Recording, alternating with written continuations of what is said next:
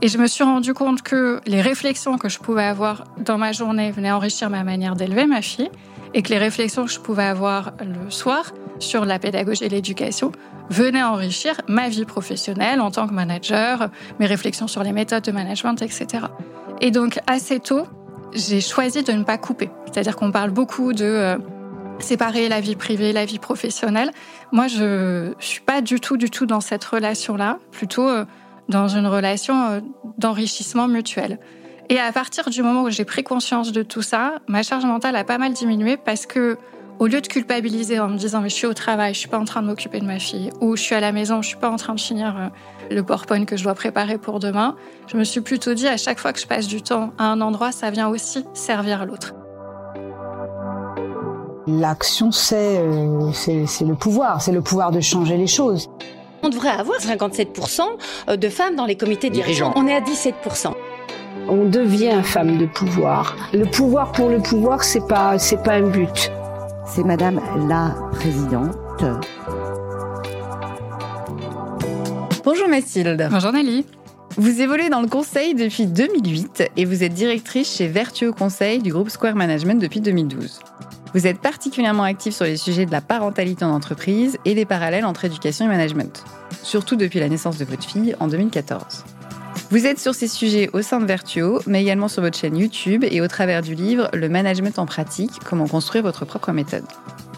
Vous défendez l'intuition et la confiance en soi comme compétences managériales et vous proposez des méthodes d'accompagnement pédagogique pour trouver le manager qui est en soi.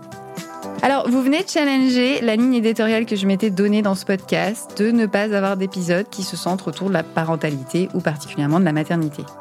Vous développez cependant un sujet dont je m'étais déjà fait la réflexion. Les compétences parentales peuvent développer les compétences managériales dès lors qu'elles sont tournées vers l'autonomisation.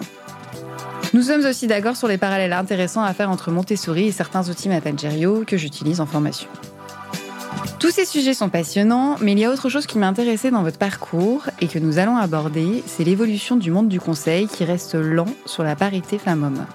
Historiquement un boys club, les dernières statistiques montrent que seuls 14% des femmes sont membres de CA, de cabinet de conseil, selon une étude de 2022. Et donc j'ai plaisir à vous accueillir pour aborder tous ces différents sujets. Et je me demandais, et vous, qu'est-ce qui vous a donné envie de participer au podcast? Très bonne question, introduction. Je pense que plus on parle de ces sujets-là, plus ils avancent. Clairement, euh, c'est le fait d'en parler qui fait évoluer les mentalités. Et le, le fait d'évoluer les mentalités sur la parité euh, femmes-hommes, euh, clairement, c'est quelque chose qui me tient à cœur. Je participe d'ailleurs à un programme de mentoring des femmes au sein de mon cabinet. Et ensuite, sur le sujet de la parentalité, je trouve qu'on n'en parle pas encore beaucoup, de la parentalité en entreprise.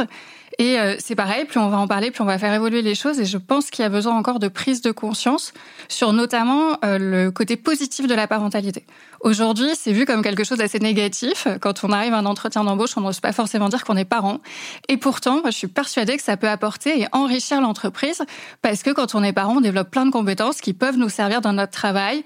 On gagne en maturité, on a une autre manière de voir les choses et tout ça, ça vient enrichir l'entreprise. Donc c'est plutôt dans une optique de euh, de diversité, encore une fois d'enrichissement de l'entreprise que je trouve qu'on a tous à gagner, à la fois sur l'idée euh, de parité homme-femme et à la fois sur cette idée de parentalité en entreprise. Oui, c'est intéressant ce que vous me dites parce que ça me rappelle un échange que j'ai eu avec une amie qui venait d'avoir un bébé. Et elle me disait, je veux plus parler de mon bébé en entreprise. Parce qu'en fait, maintenant, depuis que j'en ai un, mon manager, sur une heure, il me parle que de ça. Et elle me disait même que, même à un entretien d'embauche, elle disait ce qui est marrant, c'est que les hommes parlent facilement de leurs enfants. C'est-à-dire que le directeur qu'elle a eu en face d'elle, il lui parlait de ses enfants, elle me dit déjà ils sont grands, donc c'est pas les mêmes conséquences. Et en fait, ils aiment bien parler de leurs enfants. Mais nous, dès qu'on en parle, en fait, ça devient le sujet principal. Elle s'est dit, du coup, je veux plus en parler. Donc là, vous dites, voilà, on veut parler de parentalité. On se rend compte quand même, enfin, le constat, en tout cas, que je fais et qu'elle faisait, c'est que c'est quand même une différence si c'est les hommes qui parlent de leurs enfants ou les femmes qui parlent de leurs enfants dans le monde du travail. Qu'en pensez-vous?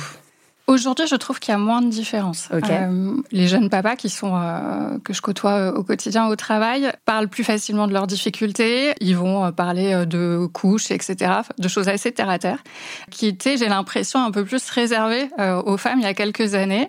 on avait un peu l'impression d'avoir une espèce de club Tupperware des femmes qui parlaient de leurs problèmes d'allaitement d'un côté et de l'autre côté des hommes qui surnageaient un peu parce que de toute façon leurs femmes pouvaient aussi s'occuper des enfants à la maison et eux expliquer à quel point ils passaient du temps qualitatif avec leurs enfants. Euh. en les emmenant jouer, faire du sport, etc. Aujourd'hui, je trouve que les discussions ont évolué et les, hommes avec qui euh, j'ai plaisir à échanger sur ces sujets-là, ils sont euh, très, comment dire, presque opérationnels dans les échanges. C'est-à-dire qu'on est très dans le quotidien, ils n'hésitent pas à parler de leurs difficultés, etc. Et la parole s'est ouverte.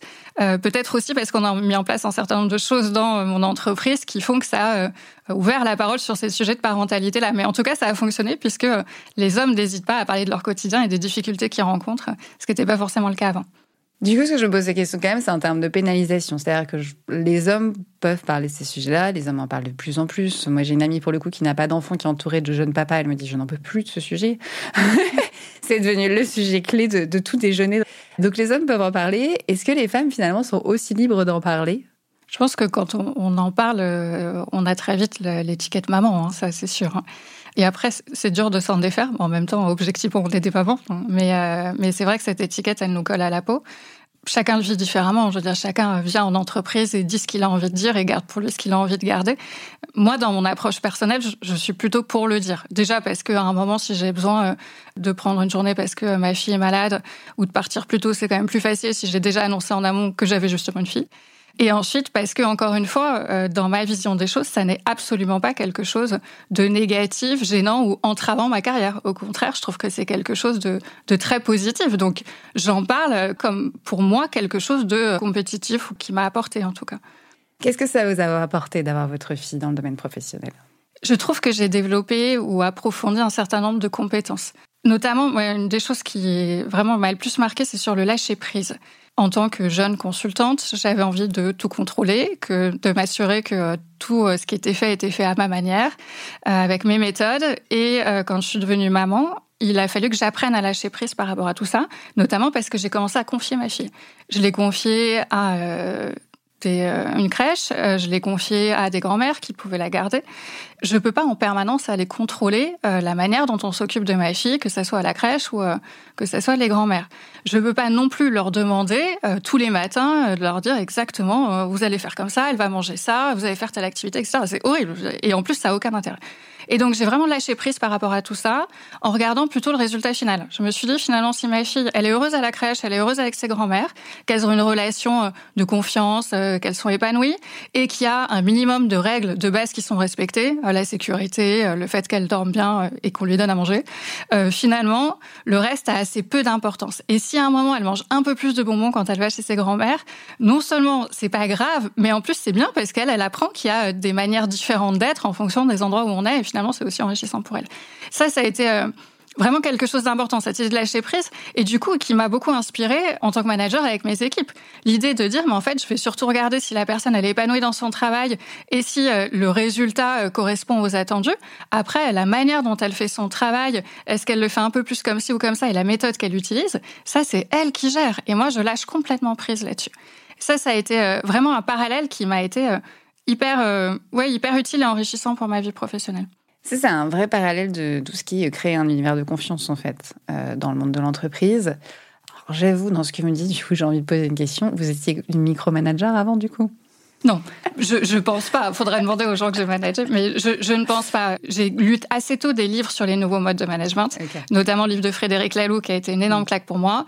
Et assez tôt, je me suis rendu compte que euh, c'était pas euh, le micromanagement, ça fonctionnait pas. Et en plus, j'ai eu des modèles pour le coup de managers qui n'étaient pas du tout dans le micromanagement, mais plutôt euh, dans la confiance, etc. Donc, je pense pas avoir été euh, dans le surcontrôle à un moment donné, mais clairement, je, l'étais plus. Et euh, je me suis détendue après. Le livre de Frédéric Laloux qui parle de l'entreprise Opal, notamment. Exactement. Je me demandais, ça veut dire quoi pour vous être manager? Il y a une image qui circule beaucoup en ce moment sur le management, qui est l'idée de servante leader, que j'aime beaucoup. moi, c'est comme ça que je conçois mon métier de manager c'est euh, je suis au service de mes équipes, c'est elles qui apportent de la valeur au client final. Euh, et moi, je suis à leur service, c'est-à-dire que mon travail au quotidien, c'est de faire en sorte qu'elles puissent faire leur travail dans les meilleures conditions possibles. Et pour ça, je vais leur donner tout ce dont elles ont besoin. Donc des informations, énormément, parce qu'en fait, on se rend compte que les informations ne transitent pas toujours très bien et elles en ont besoin pour prendre les bonnes décisions, pour pouvoir avancer, etc. Et après, un cadre de travail euh, qui est agréable, dans lequel on peut se dire les choses, dans lequel euh, on n'est pas en train de chercher des coupables en permanence, mais plutôt de chercher des solutions aux problèmes qu'on peut rencontrer, et euh, de la co-construction. Quelque chose qui est important pour moi, je pars du principe que mes équipes sont plus compétentes que moi dans leur domaine de prédilection. Donc ça n'est pas moi qui vais leur dire tu fais ton travail comme ça, c'est elles qui me disent voilà comment j'imagine faire mon travail et moi je vais leur débloquer des sujets, je vais leur apporter de la méthode et des outils. Est-ce que vous pouvez préciser ce qu'est le servant leader Parce que tout le monde ne connaît pas. Allez-y. Donc c'est un, un, concept. Alors moi je, je, je, le connais depuis euh, quelques années, peut-être quatre ou cinq ans. Peut-être qu'il existait avant. En tout cas, j'en avais pas entendu parler avant. Euh, mais j'ai l'impression que c'est quelque chose d'assez récent. C'est une idée qui a émergé aussi avec les entreprises libérées. C'est l'idée d'avoir un, un, manager qui est vraiment au service euh, de ses équipes, euh, qui les sert. C'est-à-dire, on part du principe que c'est l'équipe qui produit, qui crée de la valeur pour le client et le manager est là pour servir son équipe. C'est très bien décrit dans le livre Entreprise libérée d'Isaac Getz, si je me trompe pas, où il parle d'un manager qui n'hésitait pas à prendre un balai et euh, à balayer les bureaux un matin parce qu'ils étaient pas propres. Et il disait, euh, je vais pas demander à quelqu'un de mon équipe de le faire. Euh, il a autre chose à faire, en l'occurrence créer de la valeur pour le client. Donc c'est moi qui le fais et il estime en tant que servante leader qu'il n'y a aucune tâche qui serait non conforme ou avilissante par rapport à son statut. Lui, il dit, moi je suis manager et, mon travail, c'est de faire en sorte que les équipes puissent travailler dans les meilleures conditions possibles, y compris dans des locaux propres. Et donc, je n'hésite pas à prendre un balai s'il faut à un moment donné. Euh, oui, c'est intéressant. Euh, on a beaucoup parlé d'entreprises libérées il y a 15 ans, 10 ans. On en parle moins et aujourd'hui, on a développé le logique de servant leader qui est la suite du manager coach. Oui, tout à fait. On est dans la, même veine. Hein. Dans, la, même idée.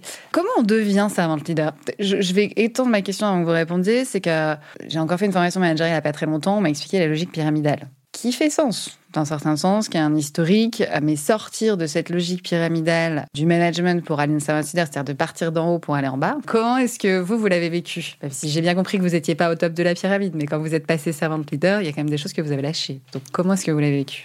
Ça s'est vraiment fait progressivement. Et pour le coup, je crois qu'on devient manager très progressivement, comme on devient parent très progressivement. Il y a quand même un jour de bascule avec à un moment la naissance d'un enfant, mais finalement c'est un apprentissage sur le long terme. Le fait d'être manager, c'est pareil. Je n'estime pas aujourd'hui être au top de mon management. Je pense que j'ai encore plein de choses à apprendre pour m'améliorer. En tout cas, euh, moi, il y a deux choses qui m'ont influencé. Mes lectures, énormément. Je vous parlais de Lalou, ça a été vraiment une lecture qui a été décisive dans, mon approche managériale et ensuite qui m'a donné envie d'aller creuser d'autres livres, d'aller plus loin, etc. Et des modèles. Hein des modèles de managers euh, qui étaient beaucoup euh, dans euh, la, la, confiance. Alors pas forcément servante leader, mais pas du tout le micromanagement, beaucoup de confiance, beaucoup d'autonomie, qui m'ont permis de m'épanouir et d'aller tester des choses aussi. Je pense qu'à un moment, si on a au-dessus de nous des gens qui nous laissent une certaine liberté, on peut aller tester des choses, on voit ce qui fonctionne, ce qui fonctionne moins bien, et après, on ajuste. Donc là, on a parlé management, mais aujourd'hui, vous êtes directrice, donc vous êtes manager de manager. Mm.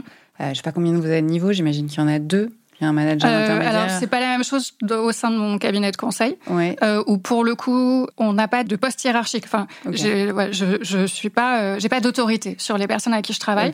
Ça fonctionne plutôt sur le leadership. C'est-à-dire que si à un moment j'ai envie de lancer un chantier, euh, il va falloir que j'aille convaincre les gens de venir travailler avec moi. Et ils ne sont pas obligés en l'occurrence. Donc on est vraiment plutôt sur euh, voilà, c'est ça, du leadership où on va prendre soit un appel d'offres, soit un chantier pour venir améliorer euh, la qualité de vie au cabinet. Et moi je vais dire bah voilà, chantier sur la parentalité, ça me semble être une bonne idée, qui a envie de travailler avec moi.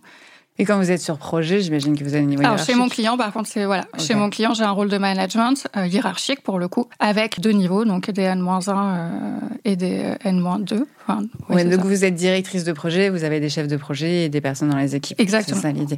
Ouais. Ok, voilà. Du coup, ma question, c'est là, vous faites beaucoup de parallèles entre parentalité et euh, management. Sauf que la parentalité, il y a un enfant, c'est direct, il n'y a pas d'intermédiaire. Comment est-ce que vous voyez le management de manager? Je pense que les choses cascadent beaucoup et l'ambiance qu'on va contribuer à créer va après se répandre sur euh, les managers de nos managers. Donc, à partir du moment où, ce que je disais tout à l'heure, où la parole est assez libre, où on prend le temps euh, de euh, discuter de la manière dont on travaille ensemble, d'essayer d'améliorer les choses, de résoudre les problèmes, etc., ça cascade forcément au niveau en dessous. Après, je pense que dans les personnes que je manage aujourd'hui, il y en a qui sont euh, plus ou moins dans cette posture euh, de servante leader. Ils n'ont pas tous le même âge non plus. J'ai des écarts euh, de génération assez grands. Et chacun a son style de management. C'est normal. Je trouve que c'est très personnel finalement un management. Donc ça donne des résultats qui sont assez hétérogènes. Mais j'ai l'impression, en tout cas, un climat et une ambiance générale de confiance et humaine dans tout le département. Et ça, pour moi, ça vient, ça vient du haut et ça cascade. Donc pour vous, c'est OK si vous managez un manager qui n'a pas la posture de servant leader Ouais. Et comment vous les accompagnez, vos managers? Parce que du coup, vous les accompagnez vers cette posture de servant leader ou vous les accompagnez euh, différemment sur euh, leur vision à eux du management? Alors, le, la particularité du poste que j'occupe actuellement, où je fais vraiment beaucoup de management, c'est que mes managers produisent. Mhm. Donc, je les accompagne autant dans leur posture de manager que euh, dans les projets auxquels ils peuvent participer au quotidien. Du coup, on a un peu ce double rapport-là, c'est-à-dire que moi, je suis en posture de servant leader sur leur projet, encore une fois, pour leur débloquer, les aider à les faire avancer, etc. Du coup, il y a un côté exemplarité de la manière dont je peux les accompagner sur leur projet, dont ils peuvent s'inspirer ensuite quand eux sont managers dans leur rôle de manager. Mais je crois beaucoup à l'exemplarité. Le management, l'autonomie, etc. C'est exactement le, type de sujet sur lesquels qu'on ne peut pas décréter. Je peux pas dire à mon manager donne de l'autonomie à tes collaborateurs, juste en le décrétant comme ça, ça marche pas.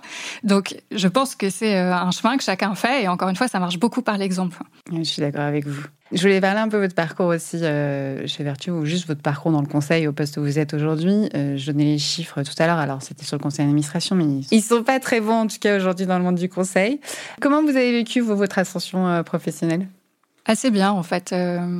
Elle est allée très vite. Euh, j'ai monté très très vite tous les échelons, sans difficulté en fait. Dès que j'arrivais au bout de 2-3 ans sur un grade, je demandais à passer au grade suivant et je, passais systématiquement. Je ne jamais dit non, euh, t'as pas le niveau ou t'as pas les compétences. Donc euh, en fait, ça a été assez fluide. Vous demandiez? Oui. Alors, ça se passe comme ça dans mon cabinet de conseil. C'est quand on est à un grade, on fait ses preuves sur le grade et quand on estime que euh, on, commence à avoir acquis un certain nombre de compétences qui nous permettent de dire bah tiens, je pourrais occuper le grade suivant. Lors des préévaluations, on va demander à changer de grade. Et après, euh, l'ensemble des euh, managers et des personnes, on parlait de leaders tout à l'heure, des chantiers sur lesquels le consultant travaille, se réunissent et disent oui, effectivement, il a un niveau pour changer ou pas. Et ça se demande, oui. Donc si vous le demandez jamais, vous l'avez pas alors, on fait quand même attention à ce qu'il n'y ait pas trop d'écart qui se creuse au niveau des seniorités, etc. Donc, à un moment, effectivement, si personne ne le demande, on va aller lui dire, mais euh, tu veux pas changer de grade, on va en discuter. Par contre, c'est valorisé de le demander. Ok, du coup, c'est super intéressant en termes de légitimité, qui est quand même un problème assez courant chez beaucoup de gens, hein. pas que les femmes, mais le pourcentage est assez élevé chez les femmes. Comment ça se travaille, cette légitimité de dire c'est bon, j'ai le droit de demander? Alors pour le coup, je sais pas, c'est peut-être extrêmement prétentieux ce que je vais dire, mais je me suis jamais trouvée illégitime. Génial. Euh, en fait, je travaille beaucoup et je suis toujours partie du principe que ma légitimité venait du travail que je fournissais. Donc à partir du moment où euh, je bossais mes dossiers vraiment énormément, quand je dis dossier, ça peut être soit les projets en interne, soit chez le client, je les maîtrisais et donc j'étais légitime dessus. Donc j'ai jamais ressenti ce sentiment d'illégitimité parce que on m'a toujours dit tu travailles et ensuite on verra. C'est un peu comme ça que je l'ai conçu. Non, mais je trouve ça top. Du coup, je vais être plus précise sur ma question. C'était quoi les critères qui vous faisaient dire c'est bon, je peux passer au niveau du dessus? Alors, on a un référentiel de grade euh, et pour chacun des grades, on dit voilà les compétences qui sont attendues et pour pouvoir demander de passer au grade suivant, il faut commencer à avoir les compétences du grade suivant. C'est-à-dire, c'est pas je passe et là, bah, je vais commencer à les acquérir. C'est d'abord j'acquiers les, compétences et une fois que j'estime que j'en ai quand même un certain nombre, je peux demander mon passage de grade. Donc j'avais ce référentiel-là. Après, il vaut ce qu'il vaut. Hein. Ça reste un référentiel de grade avec des slides sur un papier. Mais moi, je regardais plutôt ce que j'apportais à l'entreprise. Est-ce que je fédérais des consultants? Je vous parlais tout à l'heure de chantiers euh, sur lesquels on n'a pas d'autorité. On peut pas forcer les gens à travailler euh, sur nos chantiers. Ça va plutôt partir du leadership. À partir du moment où je lançais des chantiers sur lesquels les consultants avaient envie de travailler, donc ils se reconnaissaient dedans, ils y trouvé un intérêt, et que ces chantiers apportaient des résultats euh, concrets, tangibles et intéressants pour l'entreprise, je me disais, bah, je suis légitime pour aller chercher plus loin. Ok, super intéressant parce qu'il y, a plusieurs sujets dans ce que vous dites. Bon, le premier quand même que je note, mais ça c'est parce que j'ai un biais, c'est que vous regardez quand même si vous n'êtes pas qualifié pour le niveau du dessus avant de postuler. C'est pas genre je postule et j'apprends après. Mais ça, indépendamment de ça, ce que j'entends quand même dans ce que vous dites, c'est qu'il est super important pour l'entreprise d'avoir des critères très, très carrés pour justement pouvoir avoir une un meilleur équilibre en fait. Parce que là, du coup, c'est par rapport à la compétence et au travail et on est sûr que c'est euh, carré sur les compétences attendues. Oui, tout à fait. Donc c'est vrai que ça permet, indépendamment qu'on se sente légitime ou pas, ça permet euh, de euh, valider sa légitimité plus facilement. De factualiser euh, très précis. Je vais revenir à la parentalité. Je vais vous partager une impression, du coup, vraiment votre avis sur le sujet. Moi, j'ai le sentiment aujourd'hui, qui me tend un peu, j'avoue, que euh, la parentalité devient un sujet depuis que les hommes s'y intéressent. Après, c'est toujours une bonne chose quand même. On va pas dire que c'est mauvais, mais j'ai l'impression que c'est devenu un sujet depuis que des jeunes papas se disent finalement j'aimerais bien m'occuper de mes enfants et qui commencent à parler couches, etc. Comme vous le dites. Qu'est-ce que vous en pensez? Je me suis jamais fait cette réflexion-là. C'est drôle. Non, ça m'a pas sauté aux yeux. Je, je, crois que le Covid, surtout, a beaucoup changé les choses. Euh, on s'est retrouvés euh, tous euh, parents à la maison avec euh, l'opportunité de profiter de nos enfants. Alors, ça a été difficile, hein, faire l'école en même temps qu'on gérait les réunions, c'était pas évident. Mais euh, moi, en tout cas, personnellement, ça m'a permis de créer un autre rapport avec ma fille et d'aller plus loin sur certaines choses. Sur sa scolarité, par exemple, je me suis rendu compte que même si je faisais extrêmement confiance à la maîtresse, elle peut pas avoir un apprentissage qui est hyper personnalisé, individualisé pour tous les élèves. Donc c'est à moi, en tant que maman, de m'assurer que ma fille, elle a tout compris, puis de lui apporter d'autres choses. Ça, j'en ai pris conscience avec le Covid. En plus, elle était en grande section de maternelle à l'époque, donc c'est vraiment euh, le, la classe où euh, on commence à parler, à, découvrir plein de choses et tout. Euh, et son papa, je crois que c'est pareil. Le Covid a changé beaucoup de choses. Il a amené le télétravail aussi, qui a beaucoup changé notre rapport au travail. Donc je ne sais pas si c'est une prise de conscience genrée ou euh, plutôt globale, après, qui a pu prendre différentes formes chez les hommes et chez les femmes. Non, mais c'est intéressant, ça m'oblige à revoir ma position et c'est très bien. Alors, vous n'avez pas de sujet de légitimité et je trouve ça très bien. Du coup, j'aime bien approfondir les sujets qui ne le sont pas parce que souvent on parle de syndrome d'imposture et c'est pas très sympa. Je m'étais fait la réflexion par rapport au lancement de votre vidéo YouTube. Donc, euh, pour ceux qui écoutent, je vous invite à aller regarder. Mais du coup, mettiez des faces caméra avec un micro-cravate pour parler de sujets très précis, avec des exemples. Et c'est des vidéos d'à peu près une dizaine de minutes. Exactement. Qui sont surtout sur la parentalité. Il y a une exception sur une vidéo euh, qui lit management et peut-être plusieurs exceptions. Il y en a plusieurs. En fait, euh, effectivement, je m'adresse plutôt à des parents, mais dans chaque vidéo, j'essaie de faire le parallèle entre pédagogie et management.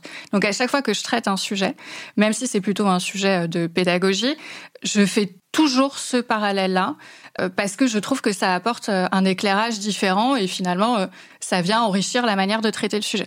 Et ensuite, il y a un certain nombre de vidéos qui reprennent des outils qui sont à la base des outils qui ont été pensés pour l'entreprise et que j'ai adaptés pour qu'ils puissent être utilisés par les parents dans le cadre de la vie familiale. La rétrospective, par exemple, qui est un outil qui est utilisé dans le cadre de l'agilité, que j'utilise à la maison, ou l'arbre à personnages. L'arbre à personnage, c'est les blobs, c'est ça C'est un dessin d'arbre avec des petits bonhommes qui euh, représentent différentes émotions face à un changement qu'on peut vivre.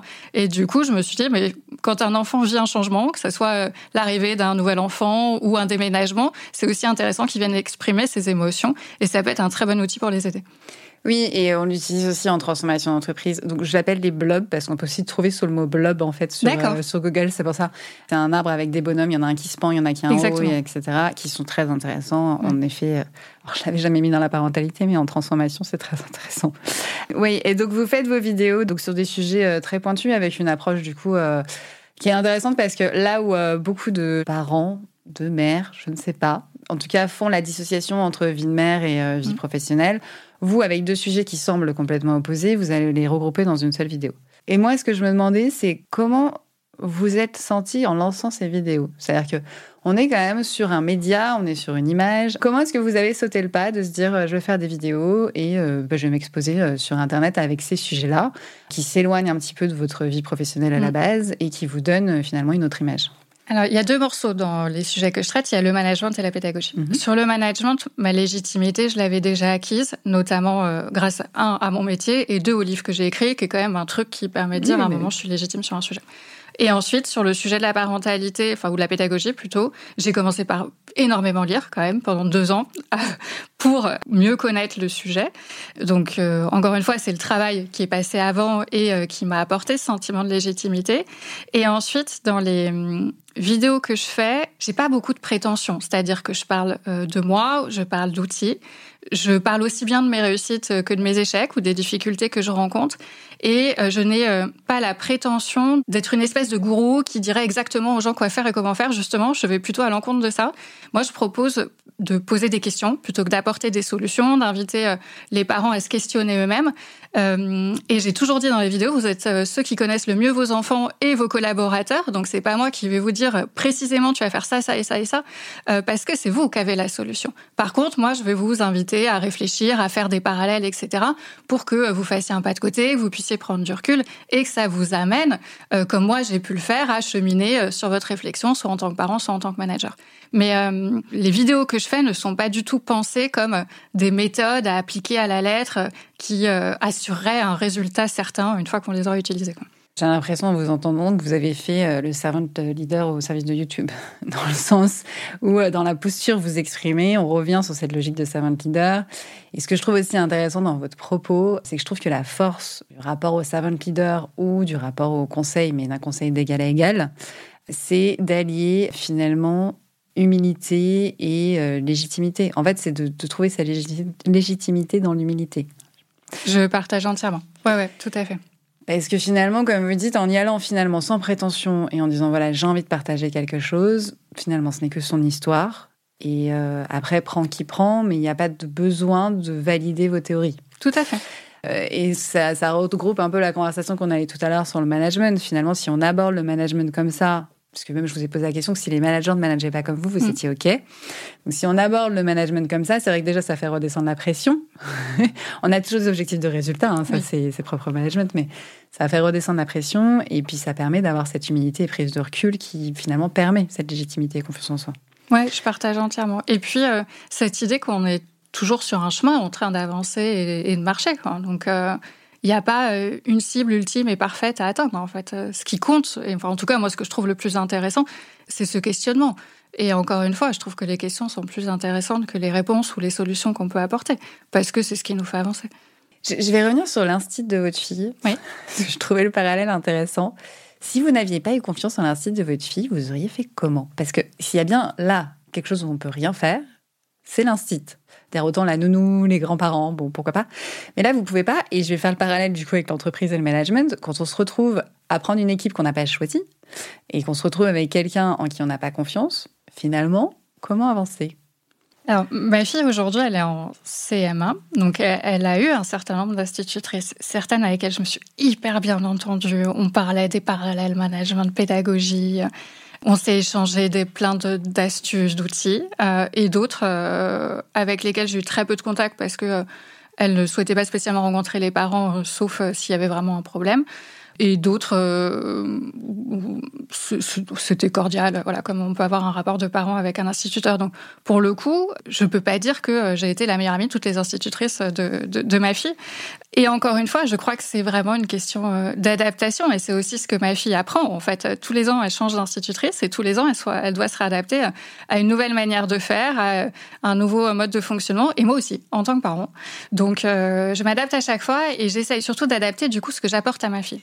Cette année et l'année dernière, elle a eu des institutrices qui étaient assez, euh, euh, comment dire, traditionnelles dans leur approche, pas mal de par cœur, etc ce qui du coup prend du temps et laisse moins de place pour euh, pour faire autre chose. Et donc j'ai essayé à ce moment-là d'apporter ce autre chose à ma fille, en voyant que euh, si elle l'avait pas en classe, c'était intéressant qu'on l'ait, des choses un peu plus ludiques, euh, pareil des questionnements sur ce qu'elle pouvait apprendre, alors que deux ans avant, elle avait une maîtresse qui faisait beaucoup d'autres choses.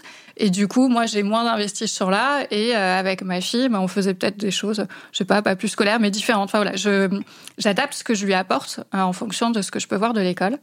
Et après, il y a quelque chose, il y a plusieurs personnes qui m'ont posé la question et qui m'ont dit, alors déjà, tout le monde pense que ma fille est dans une école Montessori, ça n'est pas le cas.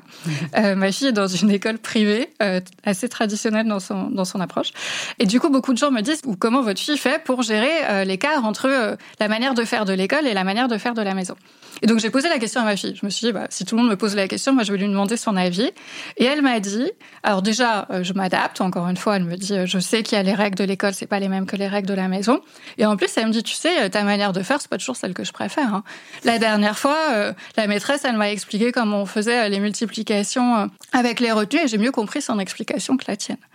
Donc, ça force quand même à l'humilité. Parfois, quand on est très à réfléchir sur les méthodes, etc., on se dit, bon, je pense que là, la méthode que j'ai, elle est bien. Et en fait, on se rend compte que quand on questionne les gens, finalement, non, notre méthode, elle est peut-être bien, mais il y en a d'autres qui sont tout aussi bien, et en tout cas, à un moment donné, qui leur conviennent mieux. Donc, euh, il y a à la fois cette idée d'adaptation de tout le monde, des enfants et de moi, et en même temps cette idée d'humilité, de se dire, moi j'ai beau travailler à fond sur les méthodes et euh, y réfléchir un certain nombre d'heures dans la journée, euh, c'est pas pour ça qu'il n'y a pas d'autres méthodes qui peuvent être à un moment aussi bien, voire même mieux que les miennes. Oui, donc en fait, euh, même quand on est face à quelqu'un c'est pas évident, c'est aller ouvrir ses méthodes et voir ce qui marche le mieux. Exactement. Et euh, encore une fois, sortir de cette idée que notre méthode est la mieux.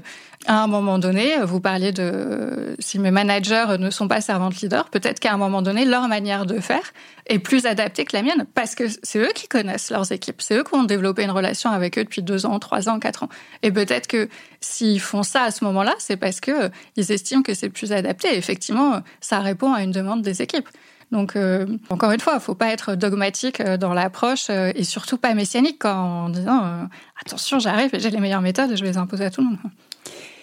Je vais revenir au propos de l'adaptation parce que vous l'utilisez pas mal. Et l'adaptation, je suis un peu perplexe vis-à-vis de ce mot-là. Alors, il y a de l'agilité aujourd'hui, mais alors, il y a une dimension assez galvaudée aussi. Hein. Parce que euh, l'adaptation, moi, je trouve que c'est assez limite. C'est-à-dire que je rencontre beaucoup euh, de personnes, pas forcément des managers, je veux dire tout niveau, dans une entreprise qui sont en constant changement, qui ont finalement adopté ça comme une espèce de rengaine, genre euh, l'adaptation, l'adaptation, l'adaptation. C'est-à-dire que tout le temps se besoin d'adapter, mais on voit quand même que ça pose des vrais problèmes de limite. Ça, ça crée aussi des problèmes de burn-out, enfin, ça peut aussi créer des problèmes de santé mentale. Comment vous abordez cette notion d'adaptation, mais sainement? Je, je pense qu'il faut se poser des questions sur pourquoi est-ce qu'on fait les choses. Est-ce que là, la transformation qu'on me demande, euh, qui est une transformation qui peut être assez lourde, parce qu'effectivement, les entreprises se transforment beaucoup, est-ce que tout est à prendre dedans? Est-ce que tout est adapté à mon équipe, à son fonctionnement, etc. Là où j'interviens en ce moment chez mon client, on est en train de passer à l'agilité à l'échelle, donc la méthode SAFE. Et euh, j'en ai beaucoup discuté avec mes équipes. À chaque fois qu'il y a un nouveau rituel, euh, nouvelle chose à faire, on se demande qu'est-ce que ça veut dire? Pourquoi est-ce qu'on le fait? Est-ce que c'est adapté à mon équipe? Est-ce que je peux adapter ce rituel, etc., pour que ça nous convienne mieux? Et en fait, on a pris euh, la philosophie, on a pris les différents modules et à chaque fois, on les a adaptés pour qu'ils répondent à, nos besoins. Et aujourd'hui, on n'est pas en train de suivre à la lettre ce qui est écrit dans le grand manuel SAFE. On a essayé de, se poser ces questions-là et c'est ça que je trouve intéressant dans la démarche. C'est finalement que ça invite à se poser des questions sur notre manière de faire. Euh, et encore une fois, on en revient toujours à ces fameuses questions. Ça nous a invités à se dire, bah tiens, comment est-ce qu'on fait pour se coordonner? Comment est-ce que je fais pour passer de l'information aux équipes d'à côté et de quelle information j'ai besoin des équipes d'à côté? Donc ça amène toutes ces questions-là. En fait, c'est intéressant ce que j'entends dans l'adaptation, c'est que très souvent, quand on parle d'adaptation, c'est nous qui nous adaptons au monde extérieur. Et vous, dans ce que vous dites, c'est le monde extérieur est un fait. Comment est-ce que finalement j'intègre les données de ce monde extérieur par rapport à qui je suis? Enfin, du coup, c'est pas l'adaptation dans le sens où on l'entend habituellement. Mm. C'est plutôt un rapport à l'intégration et donc de faire un et de finalement être aligné avec ce qui se passe autour de soi. Et c'est vrai que dans ce cadre-là, c'est beaucoup plus simple puisqu'on respecte sa personne. Je pense que ça va dans les deux sens. C'est vraiment des allers-retours. En fait, c'est le monde extérieur change. Donc, il y a un moment, j'ai quand même besoin de m'y adapter parce que sinon, mhm. je, ne vais pas survivre, littéralement, notamment quand, quand je suis une entreprise. Donc, comment est-ce que je m'adapte à ce monde extérieur-là? Et là, je vous rejoins tout en gardant qui je suis, sans me dénaturer, en me posant les bonnes questions. Et donc, moi-même, je vais évoluer. Et moi-même, ou mon entreprise, ou mon équipe, en tant que euh, partie prenante d'un environnement, si j'évolue, mécaniquement, je fais évoluer mon environnement. L'agilité est un exemple type de cette réflexion-là. À un moment donné, il y a une entreprise qui, s'est mise à l'agilité. Les autres ont regardé, ont dit, tiens, elle, ce qu'elle fait, c'est intéressant. Et donc, d'une évolution d'une entreprise, on en est venu à un effet de mode qui a fait évoluer tout un environnement, qui du coup a invité d'autres entreprises à dire, tiens, il faudrait que je passe à l'agilité, qui elles-mêmes sont passées à l'agilité. Et du coup, les concurrents se sont dit, non, attends, tout le monde le fait, il faut qu'on passe à l'agilité. Et donc, on voit qu'on a un aller-retour entre des entreprises euh, qui évoluent, qui du coup font évoluer l'environnement général des entreprises, où on passe d'un environnement où personne faisait de l'agilité à un environnement où tout le monde fait de l'agilité, et qui invite d'autres entreprises à évoluer. Et euh, ça change tout le temps. Donc c'est cet aller-retour-là qui est intéressant. C'est vrai. Après, par contre, je reviens quand même à une chose que vous avez dit au tout début quand je vous ai posé la question sur l'adaptabilité. Vous avez dit, il faut se poser la question de pourquoi on fait les choses. Oui. Parce que dans le schéma que vous venez de donner là, euh, avec lequel j'adhère, beaucoup d'entreprises ont plaqué un modèle parce qu'ils ont vu les résultats sans réfléchir à la logique du modèle. Tout à et fait. comment ça s'intégrait dans leur culture. Donc en fait, même si vous avez raison d'un point de vue euh, effet domino, en effet, c'est intéressant parce que ça ouvre des portes. Mais par contre, si on ne se pose pas la question de en quoi pour moi ou pour mon organisation, ça a du sens et comment on le réintègre finalement, euh, bah, du coup, on s'y perd et c'est là où l'adaptation devient, pour moi, dangereuse. tout à fait. On est dans l'effet de mode. Hmm. Euh, je fais quelque chose parce que tout le monde le fait, sans me demander si euh, c'est bon pour moi ou s'il y a une autre manière de faire. C'est exactement ce dont je parle dans mon livre. Mon livre, ça s'appelle Comment créer sa propre méthode de management. En disant, on va aller s'inspirer de ce qui se passe dans notre environnement, des différents effets de mode. C'est intéressant d'aller les regarder. Et il y a un moment, s'ils sont à la mode, c'est peut-être parce qu'ils sont pas si idiots que ça. Donc, je vais aller m'en inspirer. par contre, je vais pas aller les copier-coller. Je vais aller les déformer, les imbriquer, les tester, jusqu'à arriver à quelque chose qui me correspond. Et encore une fois, qui est une construction permanente. Je teste, je vois ce qui marche. Là, je me dis, tiens, ça marche pas, je découvre un autre truc, je vais l'intégrer, jusqu'à finir par former une méthode de management qui est complètement propre à l'entreprise ou à l'équipe. Donc, c'est euh, ce que je propose dans mon livre au niveau de l'entreprise et ce que j'applique au niveau de mon équipe. On prend des bouts euh, de safe et après, on va les adapter euh, pour finalement créer notre propre méthode de management, puisqu'encore une fois, toutes les équipes sont uniques, elles sont composées d'individus qui sont uniques, et donc forcément, on aura quelque chose qui nous sera propre, tout en gardant à l'esprit qu'on peut pas être un village gaulois et que euh, on a quand même besoin d'harmoniser euh, ce qu'on fait un minimum nos process avec les autres équipes, le département, l'entreprise. Et donc, c'est tout ce jeu-là qui va être intéressant. Mais avec du sens. Tout à fait. Je vais revenir à votre parcours.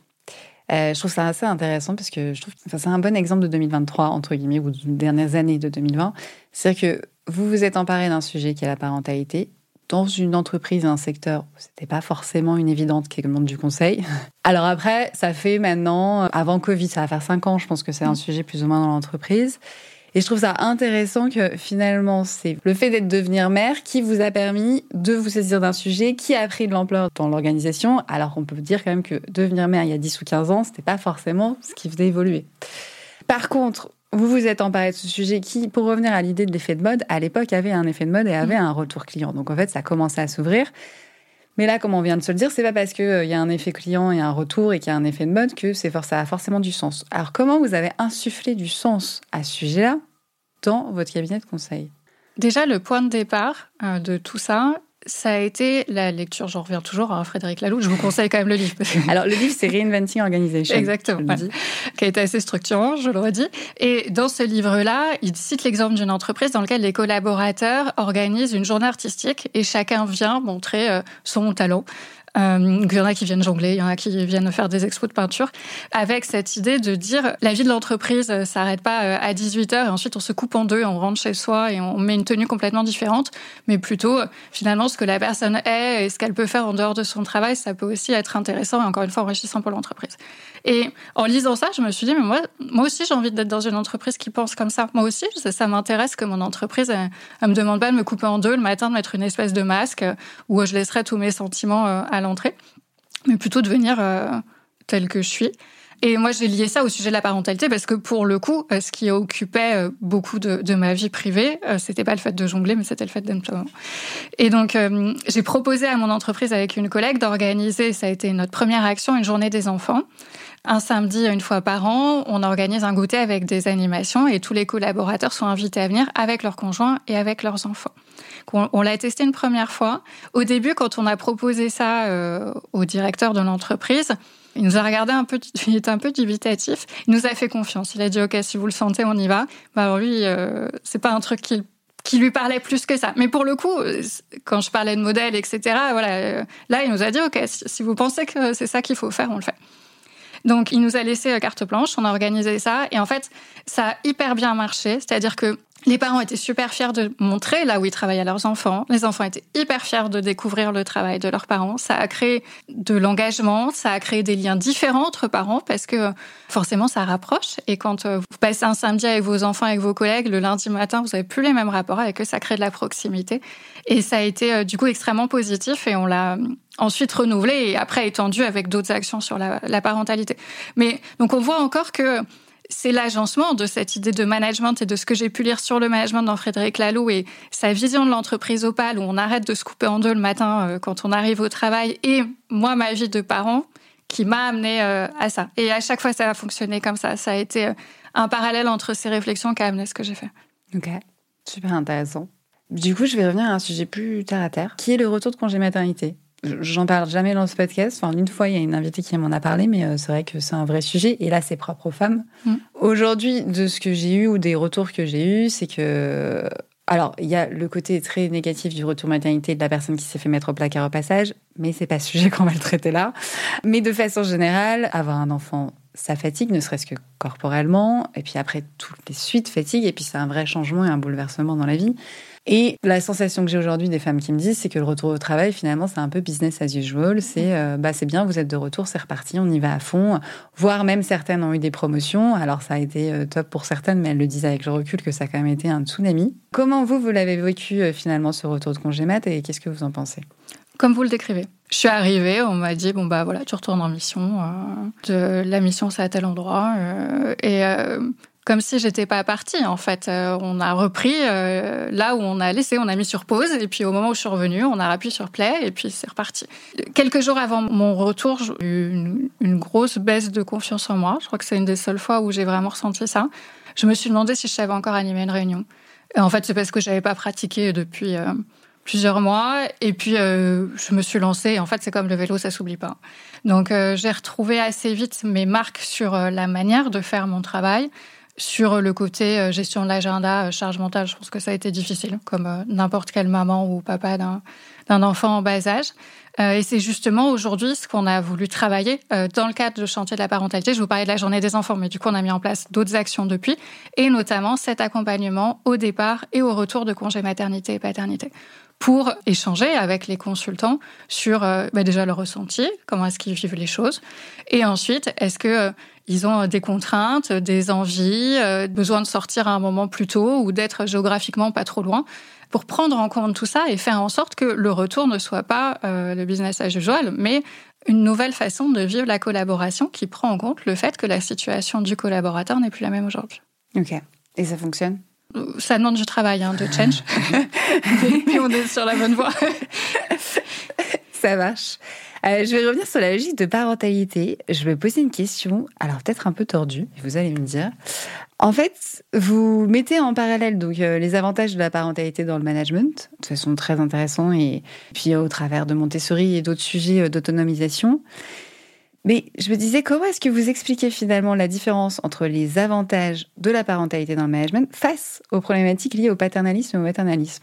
Je vais étendre ma question. c'est que on a quand même dans le monde de l'entreprise un historique de paternalisme. Faut pas être sexiste. Je veux aussi parler de maternalisme, qui était aussi un mode de management par les femmes au début, qui est finalement très maternant et pas forcément autonomisant. Et donc là, ça fait un moment qu'on déconstruit un peu le maternalisme et le paternalisme en disant qu'il faut arrêter de prendre euh, les gens pour des enfants et qu'ils sont grands et bref. Et là, vous arrivez en disant, et vous n'êtes pas la seule, hein, vous arrivez en disant finalement la parentalité c'est top pour le management, donc euh, finalement prenons les conseils de parentalité. Donc voilà, comment est-ce que vous expliquez cette différence un peu abrupte? Euh, Alors, il y a une différence énorme entre management et euh, parentalité, c'est le fait qu'on s'adresse pas à la même population. On est mhm. tout à fait d'accord sur le fait que non seulement les collaborateurs ne sont pas des enfants, mais aussi que les enfants ne sont pas des adultes. Je ne demande pas à ma fille euh, ce que je peux demander euh, à mes collaborateurs. Donc ça, effectivement, c'est crucial et il faut le garder en tête et c'est la différence majeure entre management et, parentalité. Et pour compléter la réponse, je reviens à ce que vous avez dit dans votre introduction. Le parallèle est intéressant à partir du moment où il tourne de l'autonomie et de la responsabilité donc, ce qui va être intéressant, encore une fois, ça va être de se poser des questions. Comment je fais pour autonomiser? Comment je fais pour responsabiliser? Les questions vont être les mêmes, les réponses pas forcément toujours les mêmes puisqu'on ne s'adresse pas à la même population. Mais ce, parallèle, il est intéressant dans cette idée de liberté, de encore une fois d'autonomie, etc. Et certainement pas de maternalisme ou de paternalisme dans le sens je sais mieux que toi ce qui est bon pour toi et passe ton bac d'abord et après on en parlera ou finis ton dossier d'abord et après on en parlera. Ok, donc c'est cette évolution finalement de la société de façon générale qui sort du paternalisme et du maternalisme dans la parentalité en fait. Tout à fait. Euh, qui donne plus de place à l'enfant et plus de confiance en l'enfant dans sa capacité à grandir et à être responsable, qui fait finalement un parallèle avec le monde de l'entreprise où c'est également ce qui est demandé aujourd'hui de prendre que les gens prennent plus en confiance et en responsabilité. Exactement, et c'est d'ailleurs ce que Montessori prônait. Hein. Elle disait euh, les clés euh, de l'apprentissage, c'est bien les enfants hein, qui les ont. C'est pas nous qui savons en tant qu'adultes exactement euh, ce qui est le mieux pour l'enfant à un moment donné. C'est lui qui sait. Ne serait-ce qu'en termes d'apprentissage. À un moment, euh, c'est lui qui sait ce qu'il a envie d'apprendre, euh, comment est-ce qu'il a envie de le faire, et on se met à sa disposition.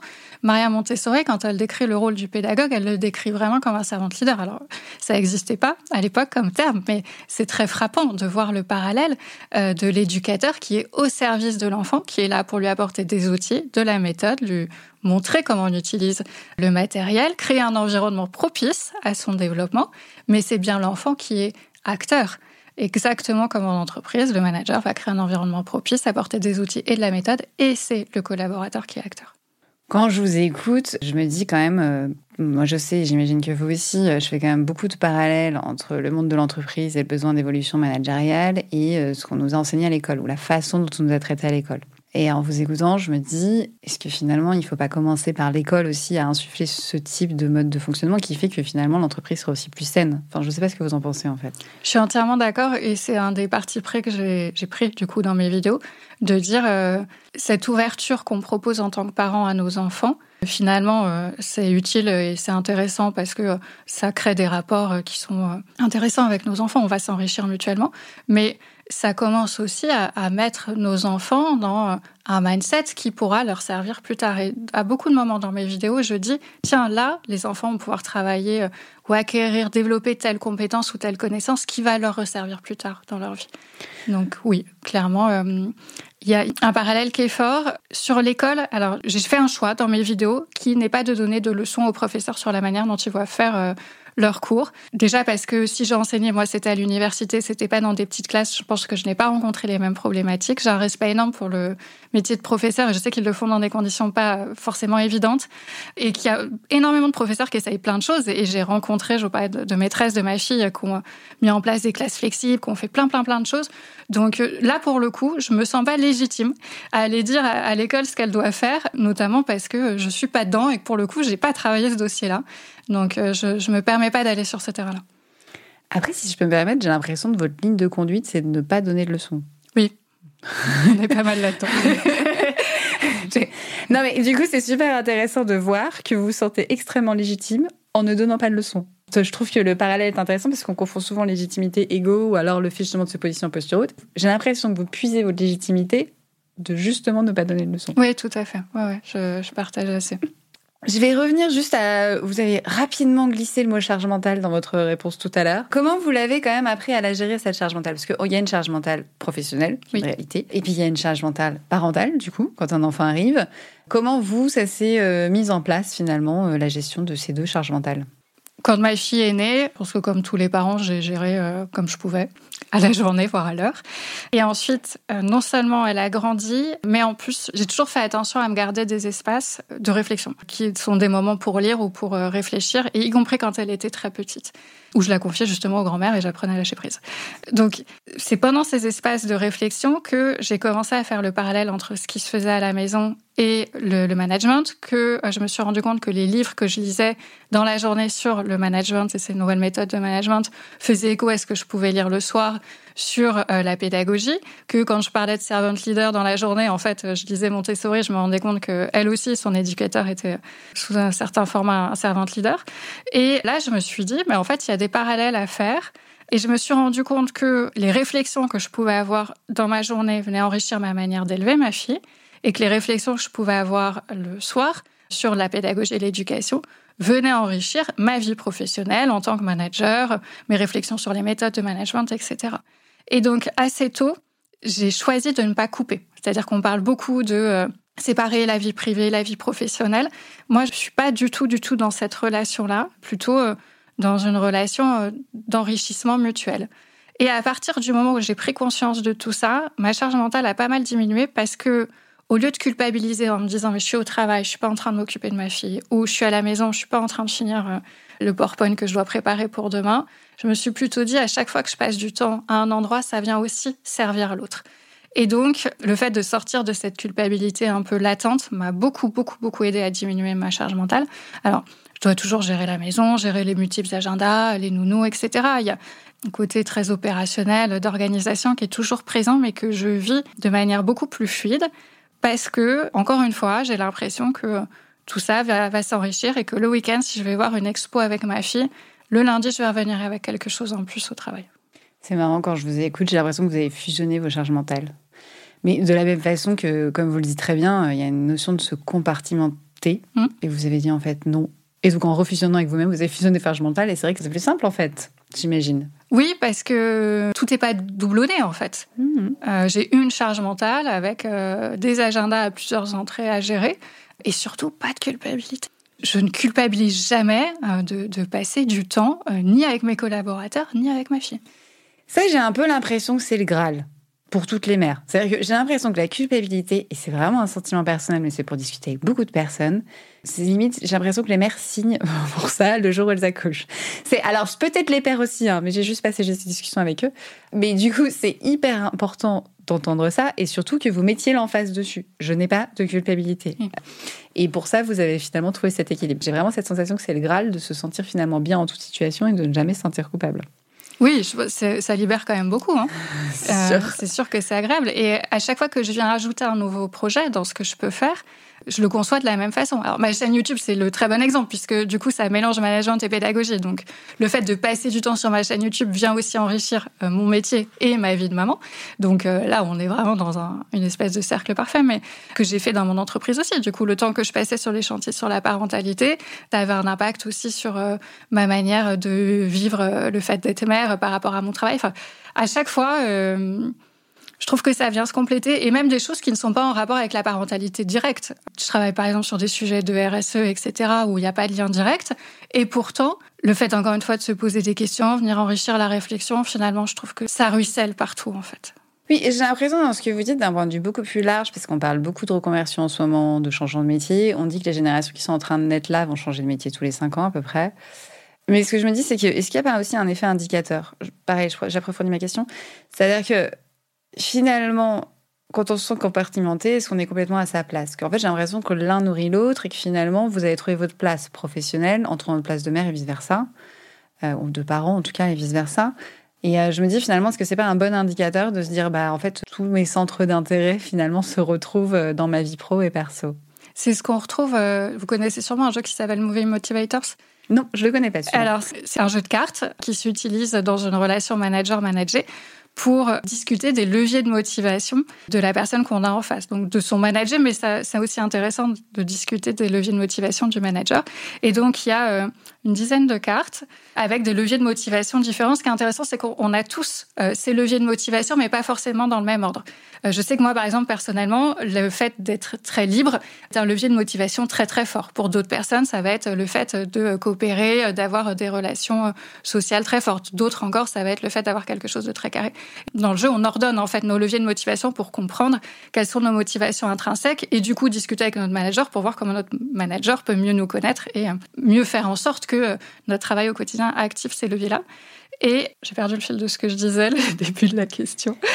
Je faisais un parallèle avec les- la reconversion professionnelle et le fait d'être aligné euh, dans tout ce Oui. qu'on fait en fait. Et ben dans le Moving Motivator, il y a une carte là-dessus, qui est un levier très fort d'alignement entre euh, ses valeurs et son but euh, personnel et euh, d'alignement avec ses valeurs et son but professionnel, et qui est un levier assez fort chez moi. ouais. Je vais reprendre la question que j'ai posée tout à l'heure par rapport à quand on travaille avec des gens à qui on n'a pas forcément confiance. Souvent, quand on n'a pas confiance, c'est un problème de compétence et euh, il y a parfois cette notion d'atteindre le fameux seuil de Peters ou le seuil de compétence, ça dépend comment on l'appelle, qui est lié notamment à un manque de remise en question, mais qui est aussi, euh, là, je me dis, qui est aussi intéressant finalement pour le manager d'aller creuser ça. C'est-à-dire que le jour où la personne est alignée, en fait, euh, il n'y a plus de seuil de Peters, entre guillemets, ou de seuil de compétence. En fait, notre travail devient la motivation ou la façon, tout ce qu'on fait, en fait, devient une motivation. Et du coup, c'est vrai que c'est intéressant ce que vous avez réussi à créer dans le sens où je me dis, finalement, si les environnements professionnels permettent ça, d'apporter l'extérieur à l'intérieur du bureau, d'un point de vue constructif et tout en allant chercher des clients et gagnant de l'argent. Enfin, je veux dire, on Mm. reste dans le monde de l'entreprise, je le oui, précise tout bien. à fait. oui. C'est vrai que ça pourrait aussi changer la donne, finalement, sur l'ambiance, sur euh, l'évolution des, des, des personnes et puis sur l'évolution des entreprises et de la société. Oui, et puis euh, on en revient euh, à cette idée de diversité et de richesse aussi. Chacun va apporter des choses différentes qui vont venir se compléter. Et euh, on va avoir une entreprise qui, au lieu de regarder les choses toujours de la même façon, va pouvoir apporter euh, des regards différents qui vont être complémentaires. Et je suis persuadée que euh, c'est bénéfique pour la, productivité, l'innovation, etc. Donc c'est cette richesse-là qu'on va aller chercher. Du coup, par rapport à ça, je me demandais, du coup, au vu de tous les chiffres que j'ai donnés au début, comment vous voyez l'évolution de la place des femmes dans le monde du conseil pour étendre un peu cette diversité dont vous parlez?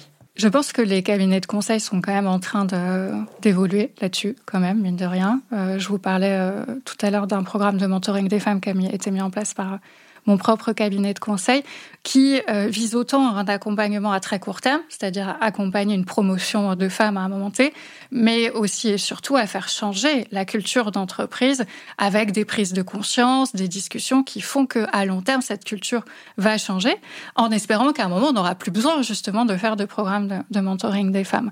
Donc les choses commencent à évoluer assez lentement. Alors après, je pourrais vous parler de rétention de talent. Je pense que les entreprises qui euh, euh, vont aller dans ce sens-là euh, garderont plus les talents que celles qui n'y vont pas. C'est une discussion qu'on avait eue quand on avait préparé le podcast. Vous m'aviez dit, euh, est-ce que vous trouvez pas qu'il y a beaucoup de femmes qui partent chez le client quand elles deviennent enceintes C'est vrai. voilà. Et donc, là, je pense que justement, les cabinets de conseil qui auront su gérer cette parentalité, cet accompagnement-là, verront moins leurs consultantes seniors partir chez le client quand elles auront des enfants et donc vont pouvoir garder un peu plus leur talent. Donc, ça évolue, pas très vite mais comme tout changement euh, je veux dire, sociétal et culturel, euh, ça prend du temps, mais euh, je trouve ça très bien qu'on en parle de plus en plus, qu'on soit là aujourd'hui toutes les deux pour échanger là-dessus. Et ça contribue à une toute petite goutte d'eau qui fera avancer une vague un peu plus grande. Quoi. On y croit. Du coup, je vais aller vers mes dernières questions. Si vous deviez donner un conseil à la personne que vous étiez avant d'entrer dans des fonctions de management, ce serait quoi? Écoute. L'écoute. Ouais, écoute. avant de parler, écoute. Je vais vous demander quand même de le préciser parce que vous parlez d'écoute active en fait, j'imagine. Oui, et puis pour moi, ça rejoint une position d'humilité. C'est-à-dire, euh, avant d'arriver, dire, euh, voilà, je sais ce qu'on va faire, on va le faire comme ça. Commence par écouter ce que les gens ont à dire, commence par écouter quel est leur métier, commence par écouter euh, leur point de vue, leurs propositions. Et puis, en fait, tu vas rapidement te rendre compte qu'effectivement, ils savent de quoi ils parlent et que c'est eux qui ont la, la solution. Et que toi, tu es plutôt là pour faciliter et accoucher. Qu'est-ce que vous souhaitez aux générations de directrices à venir? De la sérénité. Si vous deviez préciser. Même le fait d'être une bonne mère est une injonction très forte euh, à chercher la perfection. Quand on est dans le conseil, il y a aussi une recherche de perfection qui est assez forte. On doit faire les meilleures missions, on doit présenter le mieux possible chez le client, euh, on doit être les plus experts. Donc euh, il y a une injonction à la perfection sur plein, plein, plein, plein de, choses différentes. Sur le physique aussi, dans le conseil, on, est regardé. Une consultante qui est euh, bien coiffée, maquillée, bien habillée, aura pas la, même écoute qu'une consultante qui arrive très peu, voire pas maquillée, en jean. Il y a des études qui le montrent. Donc il y a une injonction à être parfaite dans beaucoup, beaucoup, beaucoup de choses qui est euh, épuisante euh, et difficile à vivre, je pense.